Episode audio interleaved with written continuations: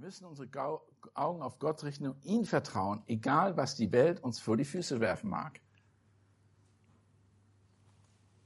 Umsonst singen wir nicht Lobpreispsalme oder Lobpreislieder. Das ist ein Grund dafür, weil Gott weiß, was passiert. Er weiß, wo du dich befindest. Umsonst nehmen wir nicht das Abendmahl so oft, wie wir können, ein, wo wir immer wieder daran erinnert, was Gott für uns getan hat und das ist nicht das Letzte. Und er kommt wieder. Er kommt wieder. Nicht er wird vielleicht wiederkommen, sondern er kommt wieder. Es gibt zwei Gründe, warum wir den Herrn in einem verdorbenen Welt weiterhin vertrauen können. Zwei große Dinge, die der Psalm deutlich ausdrückt hier. Das erste Grund ist, warum wir den Herrn vertrauen können, während wir in einer verdorbenen Welt leben. Da werde ich euch nicht rausholen können. Keiner von euch kann euch rausholen. Ich kann nicht sagen, hey, alles klar, segne euch, alles in Ordnung, Weihwasser aufschmeißen und dann seid ihr gesegnet oder ihr kommt vor den Thron, den, äh, den Tempel und werdet mit Blut gesprengt und eure Sünden sind vergeben oder die Welt ist in Ordnung. Sowas passiert nicht. Wir können aber in der verdorbenen Welt leben. Wir wissen, weil wir wissen, dass Gott treu ist. Wie es seit Jahrhunderten zuvor war. Gott ist und bleibt treu. Das müsst ihr und das sollt ihr verstehen. Das muss euer Herz beruhigen. Das ist der Gedanke, den wir hier im ersten Vers sehen. Gottes frühere Treue ist ein perfekter Grund, warum wir ihm im Hier und Jetzt vertrauen können. Egal, was das Leben uns bringen mag. Weil er in der Vergangenheit treu war, können wir ihm jetzt vertrauen. Leute, es hat sich nichts verändert. Auch wenn ihr 60, 80, 90, 100 Jahre alt seid, keiner ist hier 100 Jahre alt, aber vielleicht sind einige in der Nähe. Mein Schwiegervater, ach, er ist in der Nähe mit 8, 89 Jahren. Ich weiß nicht, ob hier jemand noch älter ist. Der Punkt ist, wir haben so viel erlebt, so viel Negatives erlebt. Wir dürfen nicht aufgeben. Die Treue Gottes bleibt bestehen. Es gibt Generationen und Generationen, die die erlebt haben. Das ist genau die Lektion, die wir hier lernen. Ich rief zum Herrn in meiner Not und er hörte mich. Die große Frage ist, rufen wir zum Herrn in unserer Not? Wen rufen wir an? Ich rief zum Herrn in meiner Not und er hörte mich. Das ist ein Wallfahrtslied. Es gibt 15 Wallfahrtslieder in diesem Psalm. Psalm 120 bis 36 teilen sogenannte das sind die große Hallel. Und sie beschäftigen sich einfach damit, zum Tempel zu gehen und ihn anzubeten. Und es gibt eben diese 15 Stufen, die man hinaufging zum Tempel, um den Herrn anzubeten, um ihn in Erinnerung zu rufen, die Dinge, die wichtig sind. Und das wurde getan meistens in der Zeit, in der Psalmist, der Zeit der Psalme, da sind viele verschiedene, war während des Passers, wegen des, während des Pfingstfest oder Haupt, äh, Laubhüttenfest, also große, große Festtage in Israel, haben sie sich an die Dinge erinnert. Auch sie mussten sich daran erinnern, dass der Herr treu ist. Auch sie mussten sich daran erinnern, dass sie zu ihm kommen müssen.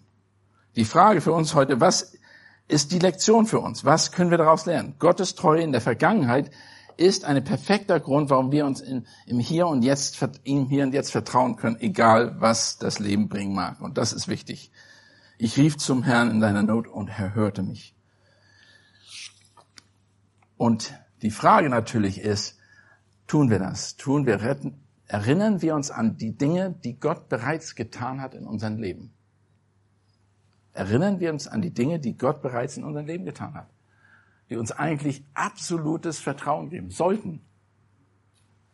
Und aus diesem Vertrauen handelt ihr, lebt ihr, tut ihr alles. Jede weitere Entscheidung ist darauf aufgebaut, die ihr in eurem Leben tut. Ob ihr heiratet, Kinder kriegt, euch was kauft, egal, mit der, mit der Perspektive, Gott ist treu, ich kann auf ihn achten. Wer wird sich ja heute noch ein Haus für zwei Millionen kaufen? Keiner von euch wird das machen, das weiß ich. Aber der Punkt ist, Würdet ihr was investieren, wenn ihr wisst, dass morgen alles zu Ende ist? Natürlich nicht. Ihr vertraut, dass alles so weitergeht. Es gibt auch guten Grund dafür, weil Gott die Dinge so geschaffen hat, wie er sie macht. Wir sehen, die Sonne geht jeden Morgen auf und sie geht ihren Weg, sagt es auch im Psalm 19. Und dem können wir vertrauen, dass Gott das so geregelt hat. Aber denkt ihr daran, Es gibt, wie gesagt, eine lange Geschichte von Gottes, Gottes Treue zu seinem Volk. Seht ihr diese Gottestreue zum Beispiel in euren eigenen Leben? Nicht nur in dem Volk, in der Vergangenheit, was wir in der Bibel lesen, aber seht ihr die in euren eigenen Leben? Wie ist das mit deiner Errettung? Wer hat dich errettet? Denkt ihr dran. Das ist, das ist das allerwichtigste Ereignis in deinem Leben. Die Errettung. Die Errettung, die sagt, dass du freigesprochen bist von jeder jeglicher Sünde und deine Zukunft ist mit dem Herrn Jesus Christus und du hast ein ewiges Leben, das bereits angefangen hat. Jeder von euch ist hier ewig. Jeder von euch. Denkst du daran? Erinnerst du dich daran? Sein Versorgen, Essen. Jeder von euch hat die Möglichkeit, jeden Tag zu essen, hat einen Schlafplatz, ein Dach über dem Kopf. Das ist Gottes Treue, nicht, das hast du nicht gemacht. Wir denken immer, ja, wir können es, aber es könnte dir sein, dass du einen Unfall hast einen Tag davor und kannst nicht mehr arbeiten. Er versorgt dich, auch wenn das durch andere Mittel ist. Er versorgt dich. Gemeinschaft, unsere Gemeinde, was für ein Segen wir haben. Wir kommen hier zusammen und erleben herzliche Gemeinschaft. Ihr hört nicht nur mich, sondern ihr kommt auch nicht wegen mir, das weiß ich, sondern ihr kommt, um einander zu sehen, um den Herrn anzubeten. Er ist im Mittelpunkt. Und natürlich den Segen, den wir immer wieder erleben, dass wir wissen, dass Gottes Wort wahr ist und wir es hören können und aufnehmen können. Das ist ein Riesending. Viele Menschen haben das nicht. Der größte Teil der Menschheit weiß davon nichts, kapiert das nicht. Es gibt eine Wahrheit. Sie ist absolut und feststehend und nicht vergänglich. Unvergänglich. Ja. Denk nur einen Moment lang an die biblischen Beispiele für die Treue Gottes. Er hat uns in Zeit der Not eine Vielfalt von diesen Beispielen gegeben, dass wir uns daran erinnern können. Adam und seine Sünde. Adam sündigte, eigentlich wäre das alles vorbei gewesen. Gleich am Anfang. Und doch hat Gott einen Retter geschickt. Gott war treu, er hat ihm sogar den versprochen. In, dem, in den ersten Kapiteln der Bibel wird das darauf Bezug genommen. Dann Noah, die Geschichte mit Noah. Er hat ihn auch gerettet durch ein total sündiges Volk. Und er wollte die Erde durch die Sintflut absolut alles zerstören. Und er hat sie durchgerettet durch die Arche. Das sind einfach nur Dinge, die wir uns, an die wir uns erinnern können, die die Schrift uns erklärt. Der Auszug aus Ägyptenland, das Exodus. Gott bringt sein Volk Israel an den Rand des Todesmeers. Stellt euch das mal vor, da kommt der mächtigste König mit einer, mit seiner Armee hinter dir her und du stehst vor einem, vor dem Roten Meer, beziehungsweise du stehst vor dem Meer und kannst nicht weiter und denkst, hey, jetzt rollen alle unsere Köpfe. Und er gibt ihnen geleitet, leitet sie durch das Meer hindurch. Ein Beispiel nach dem anderen. Du kannst Gott vertrauen. Die Geschichte erzählt das. Ein paar weitere klassische Beispiele sind zum Beispiel mit dem im Buch Daniel, wo äh, Shadrach, Meshach und Abednego Nebukadnezar gegenüberstehen und er sagt, ihr sollt in den Feuerofen geworfen werden. Am Ende können die noch nicht mal riechen, dass die drin waren. Er ist treu. Er ist treu. Oder die Löwengrube. Und was passiert da? Ihnen passiert überhaupt nichts. Aber diejenigen, die das gemacht haben, ihre, wenn die, bevor sie selber den Boden erreicht haben, wurden sie zermalmt. Ihre Knochen wurden zermalmt von den Löwen. Es zeigt wieder, dass Gott treu ist und er kümmert sich um seine Leute. Aber was ist der Sinn von all dem? Es geht darum, dass Gott weiß, wie er sein Volk aus der Verderbtheit einer gefallenen Welt befreien kann. Das ist wichtig, dass ihr das, dass wir, wir das verstehen. Er hat das vergangene Zeit gemacht, er wird das auch wieder tun. Du kannst in einem dein, dein Leben, eigenen Leben hier und jetzt vertrauen. Es, es scheint so simplistisch zu sein, aber das ist, es ist auch simplistisch. Die Frage ist, vertraut ihr, glaubt ihr? Lebendiger Glaube sieht aus, dass du auch lebendig danach lebst. Versteht ihr das? Versteht ihr? Ihr handelt so, als wenn das Wahrheit ist. Und ihr wisst, dass das Wahrheit ist. Wir sprechen immer wieder davon. Und wir predigen das auch als Wahrheit. Lebt ihr auch so? Geht ihr zur Arbeit mit dem Vertrauen? Gott wird alles gut machen. Es wird das Gerechtigkeit kommen. Es wird das Gericht kommen.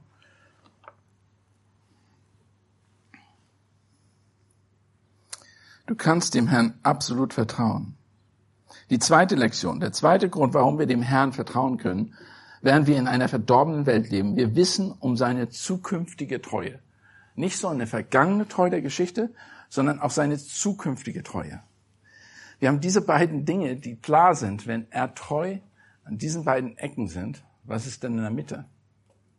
Was ist in der Gegenwart? Er ist treu. Gott ist treu. Gott verändert sich nicht. Wer sich verändert, sind wir, unsere Sichtweisen, unsere Maßstäbe. Wir sehen das in der Welt. Was vor einigen Jahren noch absolut richtig war, ist jetzt falsch erklärt worden. Was unmöglich war, dass man Kinder, ungeborene Kinder tötet, weil die alle noch Achtung vor Gottes Wort haben, werden jetzt mit sogar Reklame gemacht dafür, dass man sie umbringen kann, damit du die Freiheit mit einer Frau die Freiheit ihres Körpers oder die benutzen kann, was sie oder machen kann, was sie möchte. Und nicht realisiert, dass Gott das so geschaffen hat, dass ein Mensch seit der Empfängnis ist er eine volle Person. Also, der Grund ist nicht nur die Vergangenheit, auf der wir Gott vertrauen können, sondern auch auf die Zukunft. Sieh du, siehst du Gottes Treuen nicht in den einen Sachen der Vergangenheit, sie gilt auch für die Zukunft. Es ist treu, der sich um seine eigenen Kinder immer kümmern wird. Er wird sich um uns kümmern. Was sagt die Bibel um Gottes Umgang mit einer verdorbenen Welt? Wie geht er damit um? Weil er gesagt, wenn er treu ist in der Zukunft, das bedeutet, er muss Gerechtigkeit schaffen. Weil er ein gerechter Gott ist. Er muss uns auch Gerechtigkeit schaffen. In der Rettung hat er uns schon etwas gegeben, was uns nicht, wir nicht verdient haben. Er hat also über seine Gerechtigkeit, über die Gerechtigkeit, die wir verdient haben, hat er uns gerettet aus Gnade. Aber er wird uns auch Gerechtigkeit zeigen und wir werden sie erleben, indem die Sünder und die Sünde ausgetilgt wird. Das sind große Sachen, ich weiß, das ist riesig. Aber das ist nun mal so. Der Psalm geht darauf ein. Der Psalm erinnert sich an die Dinge. Der denkt daran, der Psalmist. Ich werde da gleich noch drauf eingehen, ganz genau. Aber hier spricht Gott, er wird Gerechtigkeit erwirken und eine, die wir kennen, ist aus, in Römer 1, Vers 1 bis 18 oder Vers 18 und 20 bis 20. Da spricht Gott oder Paulus über die Gerechtigkeit, die Gott richten, die Gott tun wird unter uns. Er wird uns einfach der Welt, der bösen Welt, der verkommenen Welt, wird sie einfach hingeben ihren eigenen Sünden. Sie empfangen das, was sie wollen und was sie möchten, was sie sich wünschen. Und das ist sehr schwer manchmal. Schlagt Römer 1, Vers 18 und 20 auf. Da steht, denn es wird geoffenbart Gottes Zorn. Und hier, er wird, er ist über diese Leute zornig, über die, die Ungerechten, die Bösen, die andere Menschen quälen. Denn es ist, wird geoffenbart Gottes Zorn vom Himmel her über alle Gottlosigkeit und Ungerechtigkeit der Menschen, welche die Wahrheit durch Ungerechtigkeit aufhalten weil das von Gott erkennbar unter ihnen offenbart ist, da Gott es ihnen offenbar gemacht hat. Denn sein unsichtbares Wesen, nämlich seine ewige Kraft und Gottheit, wird seit Erschaffung der Welt an den Werken durch Nachdenken wahrgenommen, sodass es keine Entschuldigung dass sie keine Entschuldigung haben. Hier klärt Paulus für uns einige Dinge. Das Wichtigste ist aber, dass wir verantwortlich sind für unser Verhalten. Und nicht nur für unser Verhalten, sondern auch für das, was wir sehen und beobachten und erleben. Wir erleben, dass wir jeden Tag die Sonne aufgeht und untergeht. Wir erleben, dass Gott uns versorgt. Direkt oder indirekt. Wir erleben das alles und wir müssen dafür Verantwortung tragen. Paulus spricht aber, Gottes Zorn wird, Gottes Zorn wird darin gesehen, dass sie das dass das Böse offenbart wird. Ihr eigenes Herz wird offenbart und macht sie im Grunde genommen kaputt. Es ist das Gericht Gottes, den Menschen ihre Sünde zu überlassen, weil sie sich ihnen absichtlich ab, weil sie sie nicht absichtlich ablegen, weil sie sie weitermachen, weil sie daran festhalten, daran Freude haben. Und er warnt sie davor. Und das ist ein Gericht, das wir sehen, wo Gerechtigkeit geschaffen wird. Der gegenwärtige Zorn Gottes nennen könnten wir, der am Werk ist, um die Sünde zu rächen. Das ist sein Zorn und er sagt, der wird kommen. Wie gesagt, ich habe schon erwähnt, dass wir diesen Zorn selbst an unserem Volk in Deutschland schon erleben. Wir erleben ihn jetzt schon. Einige vielleicht sagen, ah, das kann nicht sein, das ist ein Zufall oder weiß ich was. Nein, das ist kein Zufall. Das ist das Gericht Gottes ist schon am Werk. Ein Volk, das sich der Ermordung seiner eigenen Kinder widmet und sogar dafür wirbt, frei entscheiden zu können über seinen Körper, das ist der Zorn Gottes. Die vergisst, du vergisst einfach, was Gott geschaffen hat. Das Wort, die Bibel, lest euch nur Psalm 139 durch. Altes Testament macht das schon ganz klar. Nicht nur im Neuen Testament, nicht auch, nicht nur im Neuen Testament. Lest euch Psalm 139 durch. Ein Volk, das sich der offen, das sich der offenen Verherrlichung und Förderung von sexueller Perversion verschrieben hat. Das ist der Zorn Gottes. Er hat das zugelassen. Er hat einfach zugelassen, dass wir entscheiden, welche Gender wir sein wollen. Das ist, ich meine, wenn du ein Kind, das normal denkst in seiner normalen Umgebung, Vater und Mutter und Familie, so ist das normal, das ist eine Schöpfung so. Wenn du ihn fragen würdest, kannst du etwas anderes sein, an was du bist? Natürlich nicht. Das geht nicht. Natürlich ist das unmöglich. Nur durch das böse Werk des Menschen ist das möglich. Die Verdrehtheit. Schon lange wurde das Gericht in dieser Welt nicht entschieden von Recht und Ungerechtigkeit, sondern Psychologen entscheiden das Gericht, was das Wichtigste ist. Und die Gemeinde hat voll mit eingestimmt. Voll mit eingestimmt. Es werden Ausreden gegeben, die einfach nicht wahr sind. Erste und zweite Buch Thessalonicher spricht eben von diesem zweiten Kommen, äh, von, äh, spricht von Gottes Gericht, sein Endgericht auch dass er einen Zorn auf diese Leute hat und das Zorngericht wird kommen. Er sagt, um seines Sohnes aus dem Himmel zu erwarten, also er spricht in 1. Thessalonicher 1, Vers 9 und 10, sagt er, denn er hat den, den Toten auferweckt, Jesus, der uns errettet vor dem zukünftigen Gericht, vor dem zukünftigen Zorn. Wird deutlich gemacht, dass wir errettet sind aus diesem Zorn heraus. Das wird aber kommen. Das, wie das in der Schrift wird, ist immer wieder betont. 1. Thessalonicher 5, Vers 1 und folgendes. Denn ihr wisst ja genau, dass der Tag des Herrn so kommen wird wie ein Dieb in der Nacht. Wir wissen es nicht. Dieb in der Nacht, der kommt in der Nacht und den seht ihr nicht. Wenn sie nämlich sagen werden Friede und Sicherheit, dann wird sie den Verderber plötzlich überfallen, wie die Wehen in einer schwangeren Frau, und sie werden nicht entfliehen. Ihr aber, Brüder, seid nicht von der Finsternis, dass, dass euch ähm, der Tag wie ein Dieb überfallen könnte. Ihr alle seid Söhne des Lichts und Söhne des Tages. Wir, wir gehören nicht der Nacht und der Finsternis an. Aber hier ist es auch interessant. Er sagt, wie eine schwangere Frau. Wenn eine schwangere Frau Wehen bekommt, dann kann, das kannst du nicht mehr aufhalten. Das kommt, das Kind kommt, das ist nichts mehr aufzuhalten. Und er sagt, der Zorn kommt. Der ist nicht mehr aufzuhalten. Und er warnt die Welt davor. Und wir wissen das. Alle von uns wissen das. Weil wir es lesen können, weil wir es erleben können. Was macht ihr damit? Warnen wir die Leute? Geben wir ihnen die Hoffnung? Der Grund dieser Worte, eine Ermutigung für Gottes Volk, sich daran zu erinnern, dass sie ihm, ihm vertrauen können, was er eines Tages tun wird und das Böse zu richten und das Unrechte zu korrigieren. Denn im Ende, in unseren Herzen, wollen wir doch die Korruption, wir wollen doch die Gerechtigkeit, wir wollen doch nicht erleben, wie Menschen böse miteinander umgehen und sich hinterlistig gegenüber einander verhalten, sondern die wollen doch erleben, wie die Menschen einander lieben und Gott die Ehre bekommt. Es gibt also Aspekte der gegenwärtigen Zorn, es gibt auch Aspekte, die ja so jetzt geschehen in den Werken und es gibt eskatologische Zorn, der in der Zukunft kommen wird, der, während der Endzeit. Die Bibel lehrt uns, dass auch, dass die Hölle real ist. Es ist nicht einfach nur ein Spielzeug. Jemand sagt, ich nehme das Wort Hölle aus der ganzen Bibel raus und aus irgendwelchen Büchern, davon existiert sie nicht. Ach, Leute, nur weil wir sagen, dass etwas nicht existiert, existiert das nicht. Es existiert das trotzdem. Du kannst nicht sagen, ja, es ist nicht Licht, weil ich meine Augen schließe. Das ist doch absoluter Blödsinn. Das Licht ist da. So ist die Hölle auch da.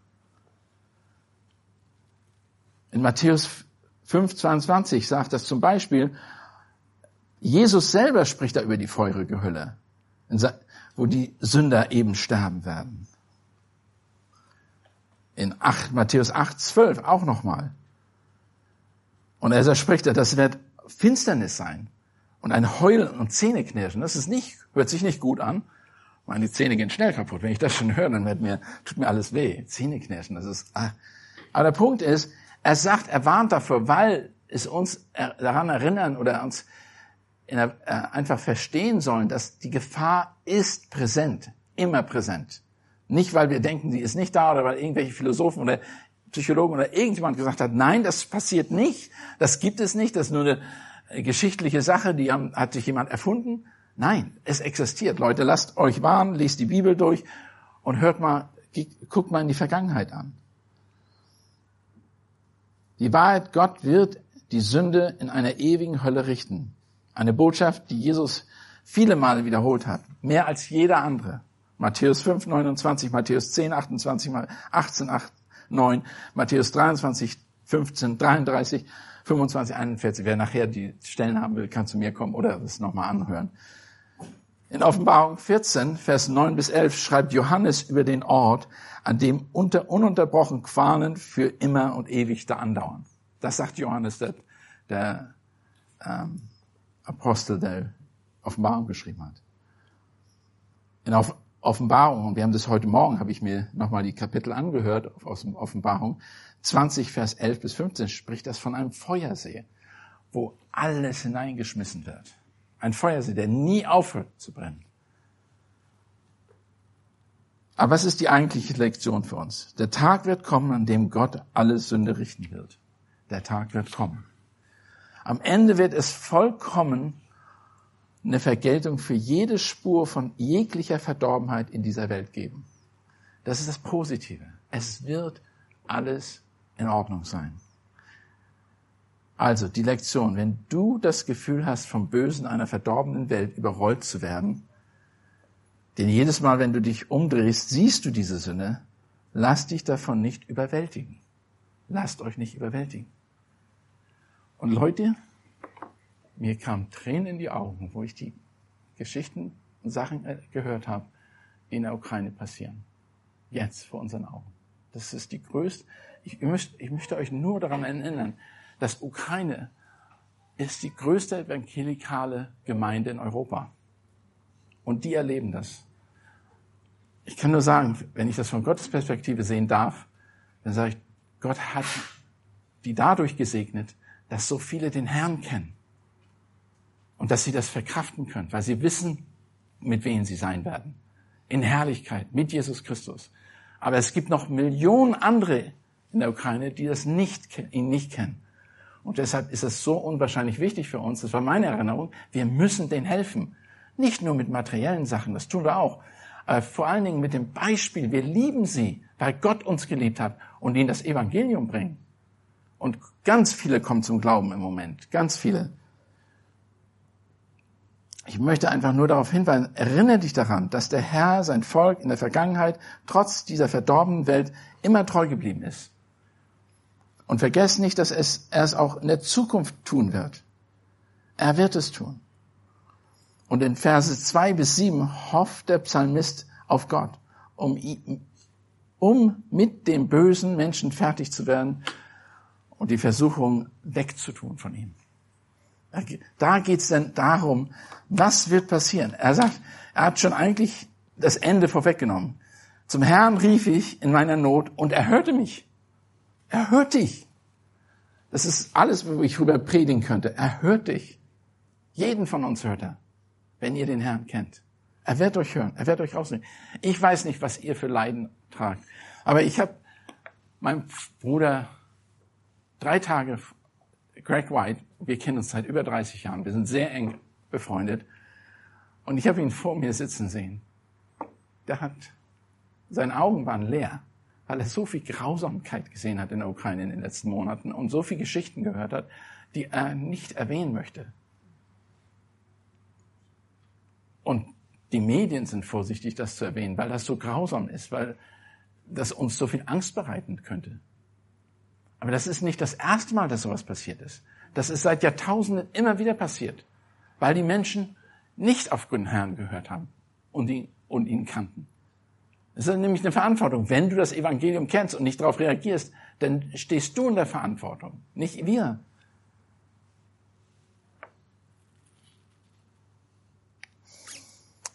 Die Bitte an Gott, das Böse zu richten. Herr, rette meine Seele von den Lügenmäulern und von den falschen Zungen. Was wird er geben und was wird er hin, dir hinzufügen zur falschen Zunge? Wir kennen nicht und wir wissen nicht die Umstände, unter denen der Psalmist gelebt hat. Aber, aber die Allgemeinheit macht diesen Psalm umso mehr für uns als tragbar in einem Alltag anwendbar. Wir können das verstehen, was da steht. Wir können damit umgehen. Wer oder was auch immer in Gange war bei dem Psalmisten, war so, war so viel klar. Hasserfüllte Lügner versuchten den Psalmisten zu vernichten. Hasserfüllte Lügner wollten den Psalmisten zu errichten. Dann Lügenmaler, falsche Zungen. Erlöse mich, Herr, von diesen Lügenmännern, die mich vernichten wollen. Das ist sein Ruf. Es ist, das Gute ist, was ich beim Psalmisten so gut finde, er geht nicht zu seinem Bruder, seiner Schwester, seiner Frau, er geht zu Gott. Das ist das Erste, was wir lernen sollen. Geht ihr zu Gott. Gehen wir zu Gott. Aber das ist interessant. Erlöse mich, Herr, von den Lügenmäulern, die mich vernichten wollen. Klingt ein wenig seltsam, der nächste, der nächste Satz. Was soll dir gegeben werden und was soll dir getan werden, du betrügerische Zunge? Es handelt sich hier um eine Bitte an Gott, um Vergeltung gegen diejenigen, die sich den Bösen verschrieben haben. In einer verkürzten Art und Form ist es so wie eine Schwur. Tu dem, gib dem, was er verdient. Gib ihm, was er verdient. Ein Kommentator hat Folgendes geschrieben, die betrügerischen Zungen und ihre Besitzer werden zum Gericht auserkoren. Die Antwort auf die rhetorische Frage richtet sich nach der Art des angeblichen Vergehens. Scharfe Pfeile und heiße Kohlen werden eine angemessene Vergeltung sein. Was, also der Psalmist sagt, der sollte es erleben, was scharfe Pfeile sind und heiße Kohlen. Und dieses Holz, wovon da gesprochen wird, ist unglaublich hartes Holz, was sehr heiße Kohlen hervorbringt. Und das, das ist, da hat man Angst vor. Wenn heißes Feuer brennt, wenn du in Nähe gehst, und ich war Koch, ich weiß, was heiß ist. Ich habe in Platten gearbeitet, die haben geglüht, weil wir so besondere Sachen machen wollen. Und ein Steak einfach draufschmelzen, das zisch, zisch, das Minute Steak, und dann das umgedreht. Und dann haben wir das, wurde das gegessen. Aber stell dir sowas vor mit einem lebenden Menschen. Das ist grausam. Und er sagt genau das, sagt er, das ist das richtige Gericht, sagt der Psalmist, spricht zu dem Herrn. Wie Gott mit diesen Menschen verfahren wird, scharfe Pfeile des Krieges und mit glühenden Kohlen des Ginsterbaums. Doch damit, dann werden die es verstehen. Er wird jede böse Tat, wird vergeltet, vergolten. Jede böse Tat wird vergolten. Das müssen wir einfach verstehen. Zwei Bilder veranschaulichen sich in diesen Urteil. Erstens, das Gericht, scharfe Pfeile eines Kriegers. Können auch andere Pfeile sein, aber die Idee, Gott wirft ihre scharfe, verlogene Zunge mit scharfen Pfeilen eines Krieges beantworten. Was ist unser Teil daran? Im Vertrauen auf ihn, auf Gott suchen suchen, wenn wir damit konfrontiert sind. Wenn ihr konfrontiert seid mit Lügenzungen, und das gibt es so viel mehr, Leute verdrehen die Wahrheit und Leute hören dazu. Und das ist für dich teilweise grausam, weil die Konsequenzen so schlimm sein können. Beispiel. In Italien, ein Ehepaar, zwei Kinder. Die Tochter, 14 Jahre, hat irgendwas gesagt zu Hause, äh, in der Schule. Wird umgehend weggeholt. Seit 18 Monaten ist die Tochter nicht mehr zu Hause. Hatten keine Möglichkeiten. Die Eltern haben sie geliebt, aber sie hat was gelogen und alle anderen haben gelogen. Und die Konsequenz ist, deine eigene Tochter ist weg mit 14 Jahren. Kein, können nichts machen. Das Gesetz hat da eine Lücke und du kannst nichts tun. Denkst, wie kann das sein? Aber das ist sowas. Lügen, Lügen, Lügen, Lügen. Das hat extreme Konsequenzen. Wir denken, dass es heute nicht passiert. Oh doch, es passiert sehr oft.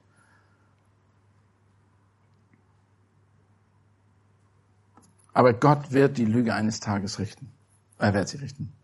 Das ist der Punkt, den der Psalmist hier anspricht. Gott wird nicht schweigen, wenn es darum geht, mit einem verdorbenen Welt umzugehen. Er wird die verdorbene Welt richten. Das ist aber nicht unsere Aufgabe. Seine Aufgabe allein. Also wenn du solche Sachen erlebst und siehst und merkst, dass du vielleicht sogar ein, dass du es selber an dir ertragen musst, sprich Gott an. Die Welt wird dir kein Recht geben. Sorry, to, wir haben in der Vergangenheit immer noch gesagt, das Gericht wird dir gerecht geben, vor allen Dingen in Deutschland. Vergiss es. Ich sage es nicht jetzt einfach nur, vergiss es. Ich habe das selber erlebt mehrmals und ich könnte euch das erzählen, aber wird viel zu lange. Oder wo der, mein Rechtsanwalt mir gesagt hat, Christian, du musst weiter klagen. Du kannst doch nicht beim ersten oder zweiten Punkt aufhören. Du musst weiter klagen. Du würdest es nie am ersten, zweiten Schritt kriegst du Recht. Ich sage, geht's nicht um Recht? Ich sage, nein. Das geht um die Kosten, die das verursacht. Es geht um den Druck, den du dafür verursacht. Ich habe da überhaupt nichts von begriffen. Ich habe nur 10.000 Euro bezahlt am Ende. Und, und tatsächlich, wenn ich mir die ganzen Gerichtsverfahren anhöre von so vielen Sachen, werden Vergleiche gemacht, damit jeder richtig Geld macht dabei. Und nicht das, was richtig ist, wird entschieden. Nicht unbedingt, kann sein, aber in dem Fall überhaupt ganz und gar nicht. Siehe, dieses ein verdorbene politisches System zum Beispiel. Verbrechen und Grauen, die Systeme benutzen, um die, das Leben der Menschen zu, zu wirklich zu ruinieren oder sie zu kontrollieren. Das haben wir auch in den letzten Jahren erlebt. Sei aber nicht schockiert. Sei nicht schockiert. Das kann gar nicht anders sein. Was würdest du dann sein, machen, wenn du auf der anderen Seite wärst, als Ungerechter, und du überlegst dir, was kann ich noch machen, um mir Geld aus denen rauszudrücken, um das Leben denen noch schwerer zu machen, um noch mehr Einfluss zu haben. Die denken sich alles aus, was wir für unmöglich halten. Das kann doch nicht sein. Das ist doch gewissenlos. Das ist doch all diese Gedanken, die, Gedanken, die in uns vorgehen. Aber das, genau das sagt er. Er sagt, der Psalmist geht nicht, sagt nicht, oh ja, Schwerft macht diese ganzen Vorwürfe, sondern er, er fleht zu Gott, dass er richten wird. Das wird, wird er dir geben. Was wird hinzugefügt, du falsche Zunge? Scharfe Pfeile eines starken samt, samt glühenden Ginsterkohlen. Und dann kommt etwas Interessantes. Er spricht von etwas, Vers 5 bis 7. Also erstmal, dass der Psalmist ist, all, er merkt die Allgegenwärtigkeit der Sünde. Konstant hat er damit zu tun, weil sie überall ist. Sie ist nicht nur um einen Teil des Lebens so, sie ist überall. Sie ist einfach überall. Und dann geht er im Vers 5 bis 7, der Ort der, Ver, der Verfall und des Verderbens, wie uns der Psalmist zeigen, müssen wir nicht sehr weit suchen, um es zu finden, im eigenen Hinterhof. Hier wehe mir, ich wohne in Meshech, denn ich wohne unter den Zelt der Kedea oder des Kedas. Und jetzt fragt sich natürlich jeder, der, der das liest, was, wovon spricht er hier eigentlich? Okay, ganz einfach. Machen es ein, ich hoffe, dass ich es einfach machen kann. Der Punkt ist, Meshech war in einer Gegend, die im Osten eigentlich jetzt Istanbul, nicht Istanbul, sondern der Türkei ist, in einem Ort, der wirklich da, da ist Stein und das ist einfach ein Ort, da willst du nicht wohnen. Da willst du nicht leben. Du willst nicht und, und willst auch nicht in den Zelten leben. Das ist etwas sozusagen Verwünschendes, etwas, wo du, ähm, wo das Leben nicht lebenswert ist, meinst du? Und davon spricht er weiter. Die hatten einen ganz, ganz schlechten Ruf. Es war brutal, es war, äh, war, die Menschen waren sehr verkommen und hatten das alles, was er, wovon er spricht, eigentlich konstant mit zu tun und zu leben. Der Psalmist will damit sagen, dass die Dinge im auserwählten Volk so schlecht waren, dass er genauso gut inmitten der schlimmsten Heiden hätte leben können, die er sich vorstellen konnte. Und ich weiß nicht, was das für euch war, aber wenn du zum Beispiel westlicher Seite sagen, du musst, du wirkst in Harlem oder in, wo, wo ist es in den Slums irgendwo oder wenn du äh, irgendwo in Brasilien in den Favelas wohnst. Ich will nicht sagen, dass die alle schlecht sind. Ich will nur damit sagen, du willst da nicht wohnen. Das ist nicht dein Ziel, dahin zu ziehen, weil das so grausam ist und teilweise unmöglich. Die, die Ungerechtigkeit regiert da.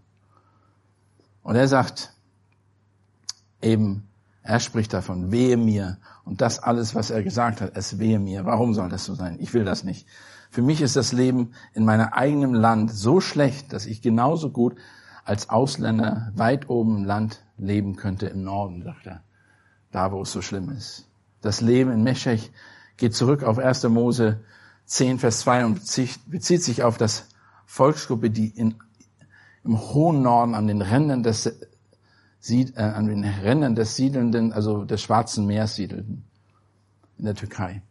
Und interessanterweise habe ich das jetzt letztens äh, selber erfahren. Wir waren, wir haben ein bisschen Urlaub gemacht ähm, vor, eins, äh, vor anderthalb Jahren in der Türkei und da hat ein Türke mir gesagt, ich habe gefragt, wie ist das denn am Schwarzen Meer? Kann ich da nicht hinziehen?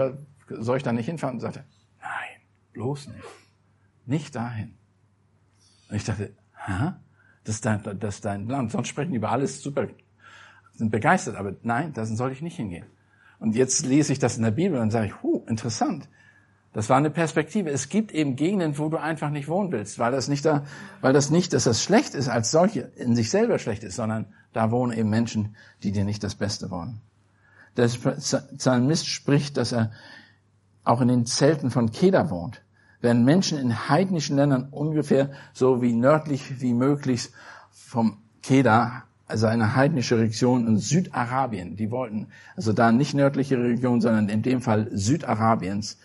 Und er sagte, da wollen sie auch nicht hin, weil das sind die Völker von Ismael und es hat, die hat einen negativen Einfluss drauf.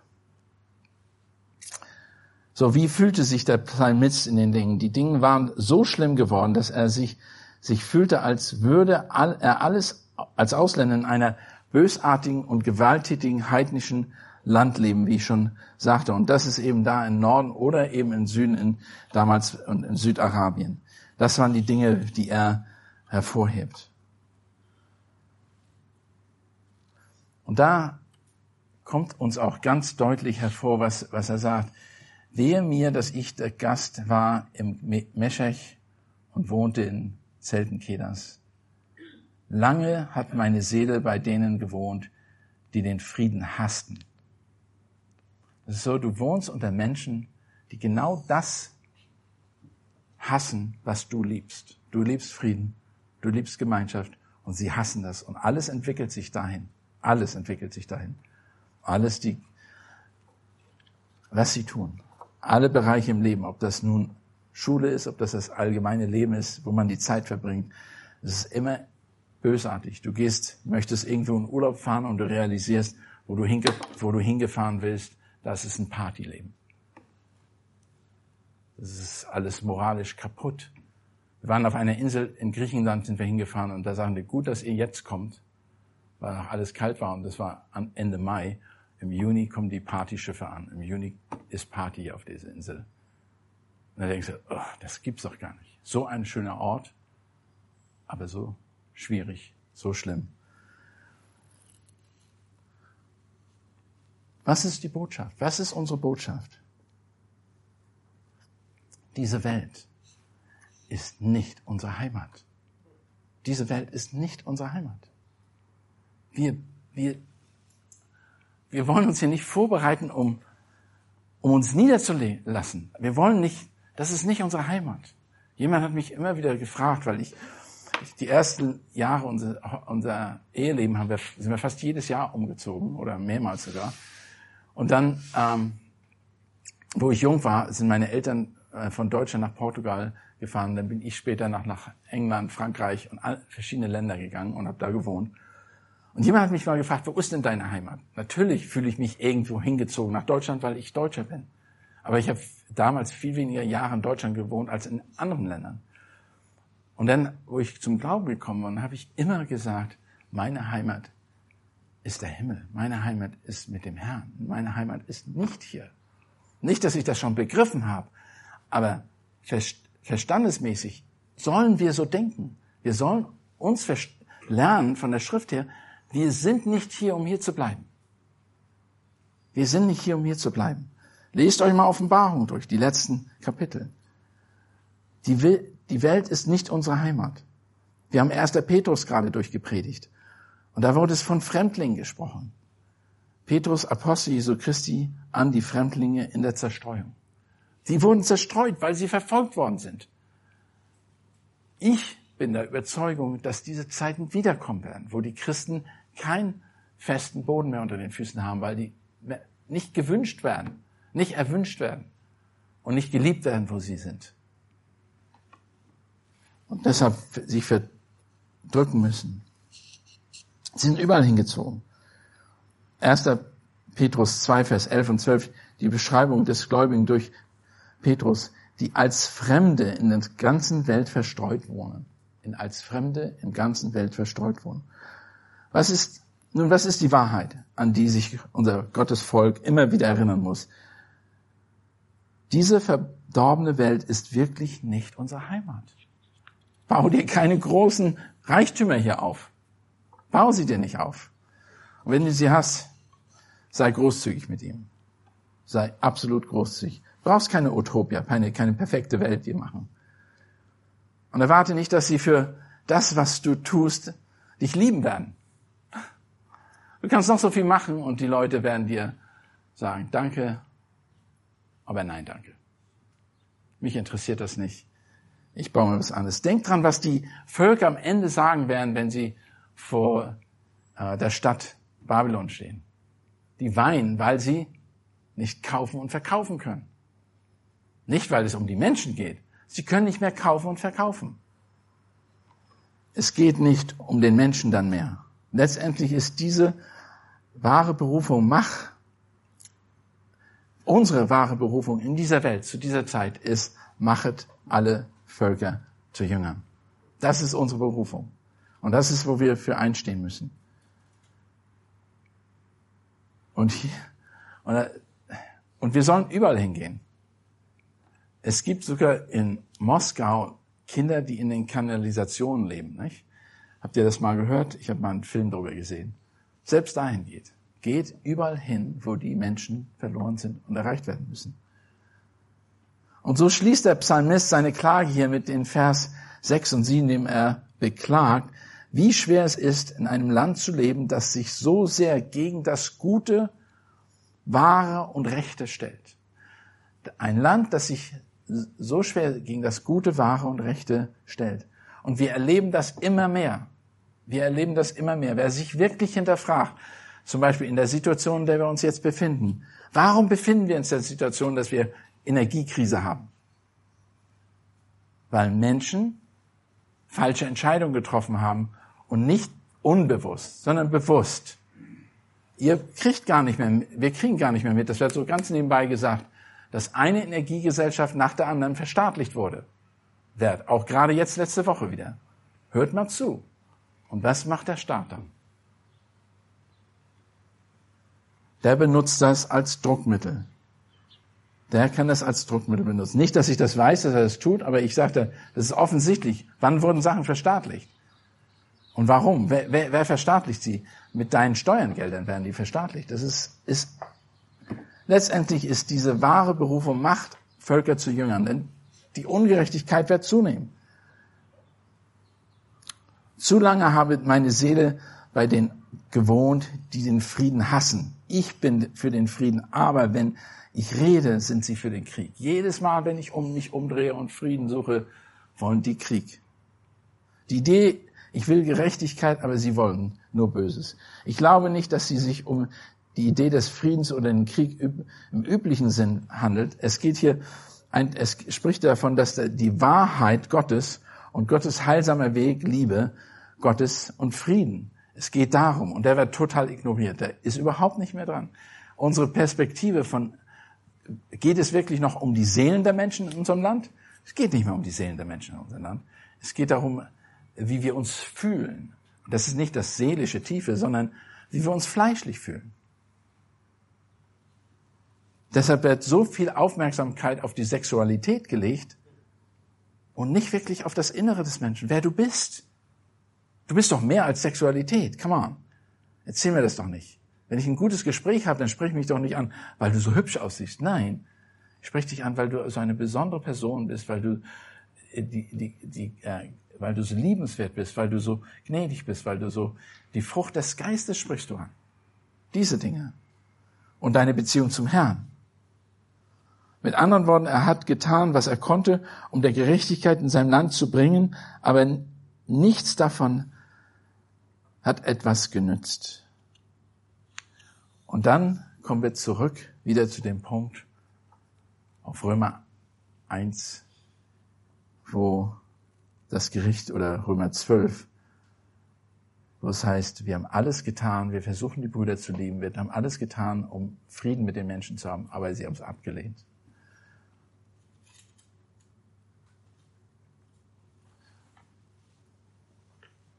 Es geht wirklich darum, dass wir uns bekennen.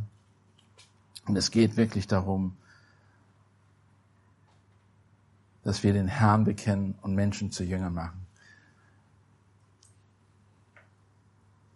Ich glaube, ich sage nicht zu viel, wenn unsere Kultur verändert sich mit einer Lichtgeschwindigkeit im Moment.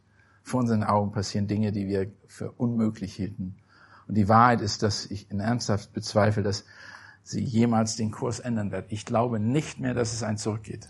Ich glaube es nicht. Und es scheint egal, wie sehr wir uns bemühen, Frieden mit der Welt und uns herumzuschließen, indem wir die Güte Gottes und seine wunderbaren Wege zeigen. Die Welt ist absolut nicht, will nichts damit zu tun haben. Sie will nichts damit zu tun haben.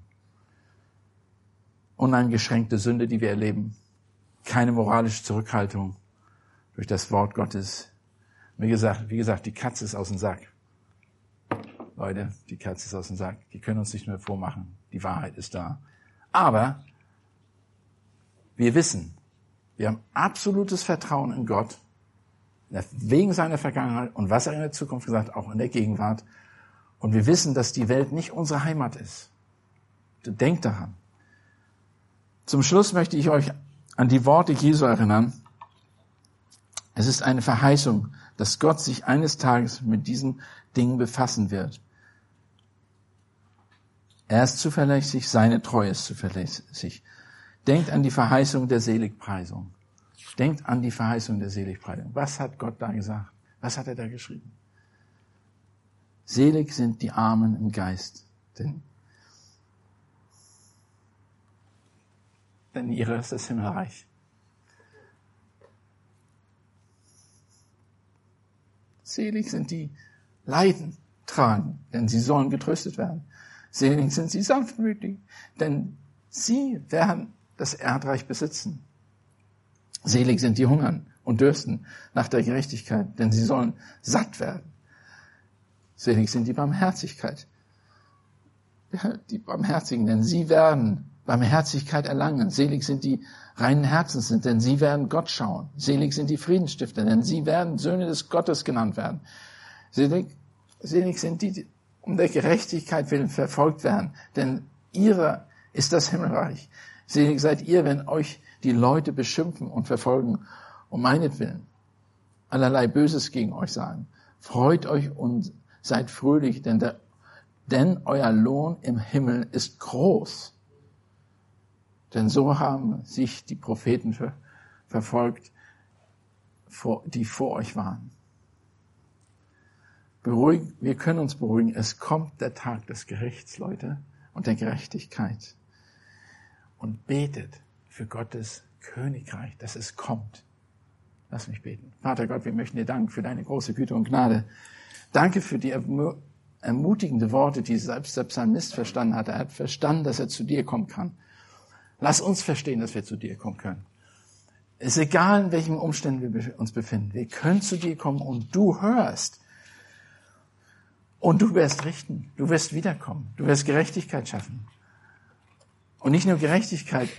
Du wirst sogar uns einfach so deutlich zeigen, dass du ein liebender, guter, gütiger Gott bist, wenn du hast uns sogar eingeladen, in dein Himmelreich und in Gegenwart mit dir zu leben. Was für ein Segen, der uns bevorsteht. Und Herr, lass uns nicht müde werden, das Gute zu tun. Wie es im Römer 12 ist, deutlich seid, dass wir nicht, dass wir erkannt werden oder, oder erkannt werden an dem, was wir Gutes einander und den anderen tun. Herr, und lass uns nicht aufgeben, wirklich dir zu trauen, vertrauen für, für das, was du in der Vergangenheit getan hast, was du in der Zukunft tun willst und was auch du in der Gegenwart tun wirst. In Jesu Namen. Amen.